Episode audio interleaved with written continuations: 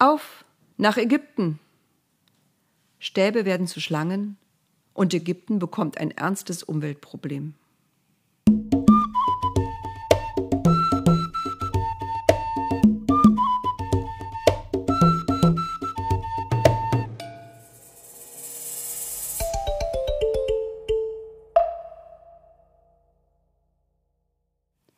Mit hängendem Kopf trottete Mose hinter seinen Schafen her.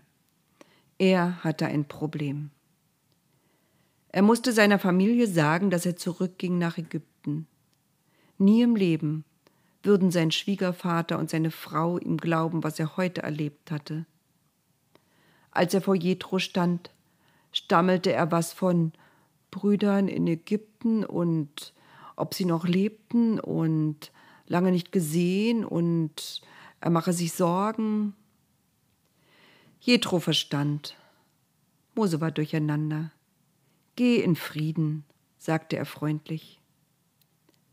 In der Nacht schlief Mose unruhig. Immer wieder ließen Träume ihn aufschrecken. Träume, wie er erkannt wurde in Ägypten. Träume, in denen er verhaftet wurde. Schweißgebadet wachte er auf, bis er schließlich noch einen Traum hatte. Noch einmal erschien ihm Gott und sagte, Du kannst ruhig gehen, Mose. Alle, die dir nach dem Leben getrachtet haben, sind tot.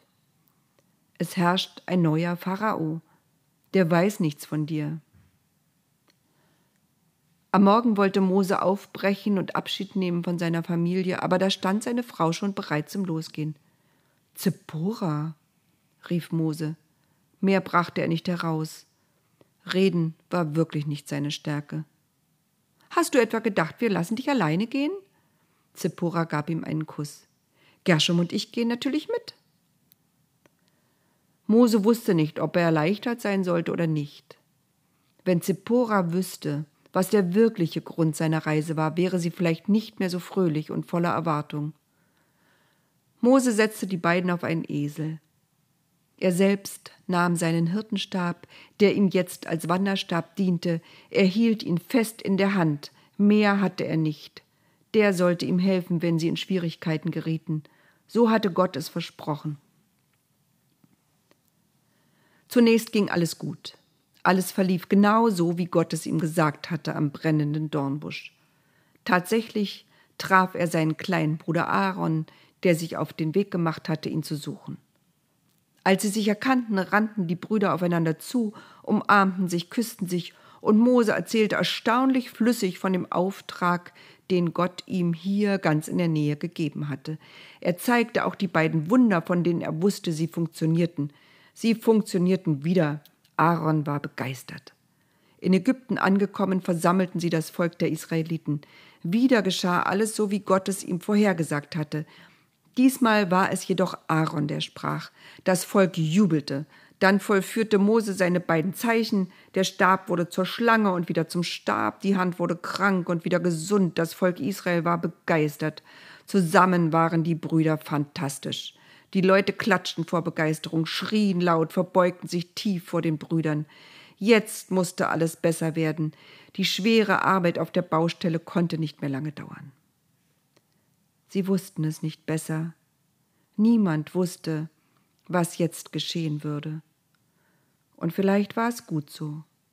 Wüssten wir, wie schwer manche Dinge sind, die wir uns vornehmen, wir würden oft viel zu früh den Mut zum Weitermachen verlieren. Die beiden gingen zum Pharao. Nichts erinnerte Mose mehr an den Palast, den er einst bewohnt hatte. Darüber war er froh.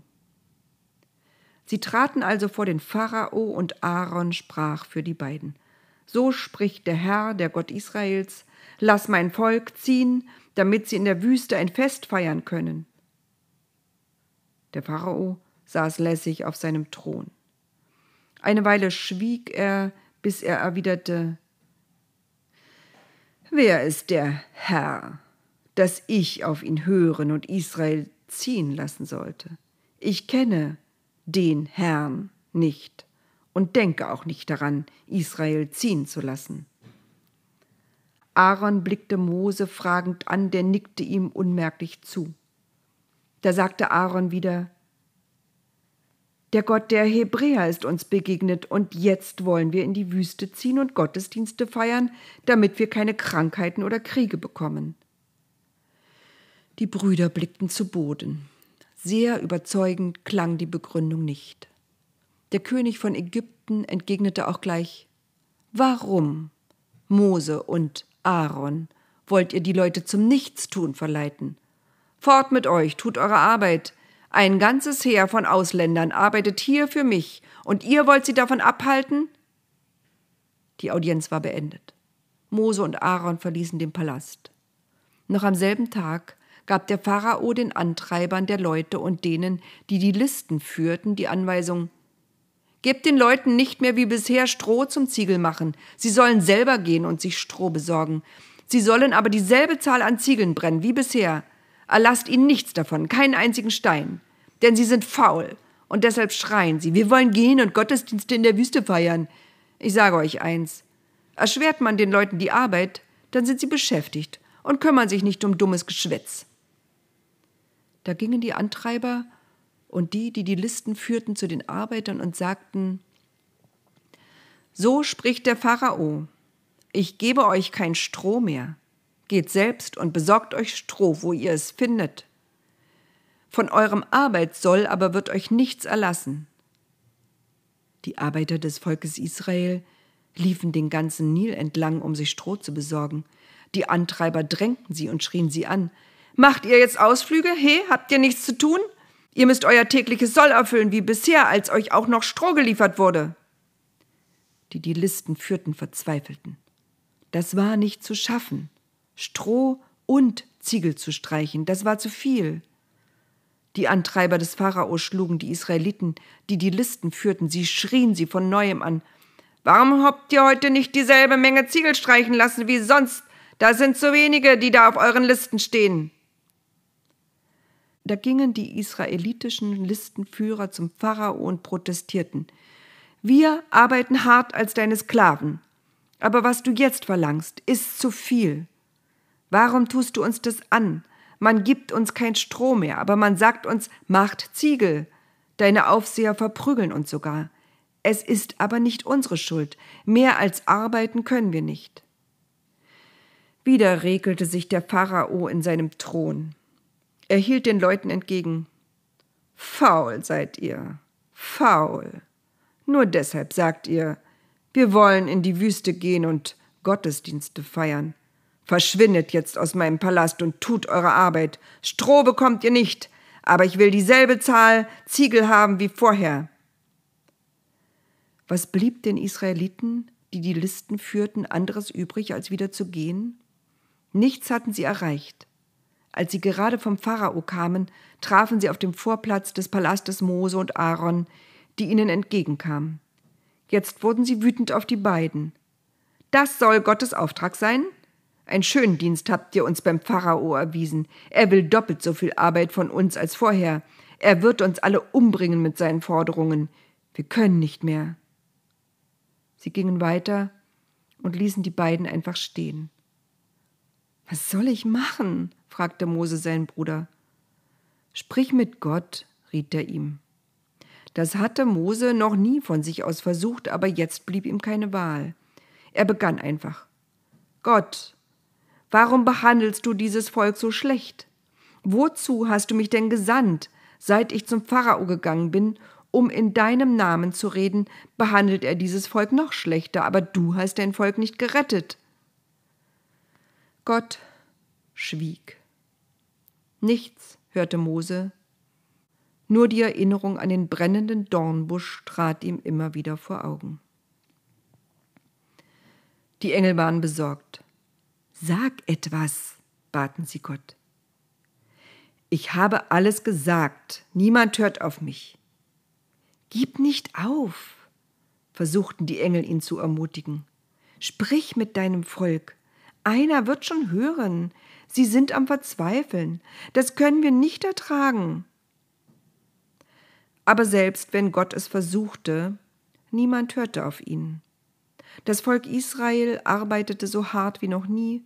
Tagsüber wurden sie angetrieben, am Abend fielen sie todmüde auf ihre Betten und schliefen sofort ein. Da sprach Gott noch einmal zu Mose. Geh noch einmal zum Pharao, dem König von Ägypten. Sag ihm, er soll die Israeliten aus seinem Land fortziehen lassen. Dieses Mal hörte ihn Mose und antwortete, wenn schon die Israeliten nicht auf mich hörten, wie soll mich dann der Pharao anhören? Du weißt am besten, wie ungeschickt ich im Reden bin.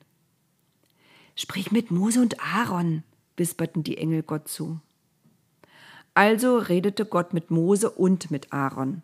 Noch einmal bat er sie eindringlich, geht zu meinem Volk, sagt ihnen allen, dass ich sie herausführen werde aus diesem Land, in dem sie gezwungen sind, als Sklaven zu arbeiten. Geht noch einmal zum Pharao. Mose schwieg. Aaron wusste nicht, was er sagen sollte. Also noch einmal von vorn, erklärte Gott geduldig. Ihr beide geht zum Pharao. Aaron redet, er sagt, lass mein Volk ziehen. Daraufhin werde ich das Herz des Pharao hart wie einen Kiesel machen. Er wird nicht auf euch hören. Dann, Mose, werden Zeichen und Wunder gestehen. Ganz am Ende wird der Pharao mein Volk ziehen lassen. Habt Geduld und habt Mut. Ich bin doch da. Ich bin da, Mose. Das ist mein Name. Ich bin da. Mose seufzte. Noch was, ergänzte Gott seine ungewöhnlich lange Rede. Wenn der Pharao sagt, du sollst ein Wunder vollbringen, dann machst du das mit dem Stab. Und wenn du es dir nicht zutraust, dann gib Aaron den Stab, er schafft das. So gingen Mose und Aaron zu neuen Verhandlungen zum Pharao. Er empfing sie, ließ sie aber kaum zu Wort kommen. Er wollte ein Wunder. Mose gab Aaron ein Zeichen und daraufhin warf Aaron den Stab vor den Pharao und alle Diener, die um seinen Thron herumstanden, und in dem Augenblick wurde der Stab zu einer Schlange, die sich bedrohlich zischend und schlängelnd den Füßen des Pharao näherte. Es standen nicht einfach nur Diener im Saal des Pharao. Er hatte auch Weise, Priester, Beschwörer. Tut etwas! rief der Pharao und versuchte dabei, die Füße stillzuhalten. Er durfte doch nicht zeigen, dass er Angst hatte. Die Weisen und Zauberer warfen schnell ihre Stäbe zu Boden, da wurden auch diese zu Schlangen. Aarons Schlangenstab verschlang aber alle anderen. Mose fand, das war jetzt genug. Er griff entschlossen die Schlange, da wurde sie wieder zum Stab.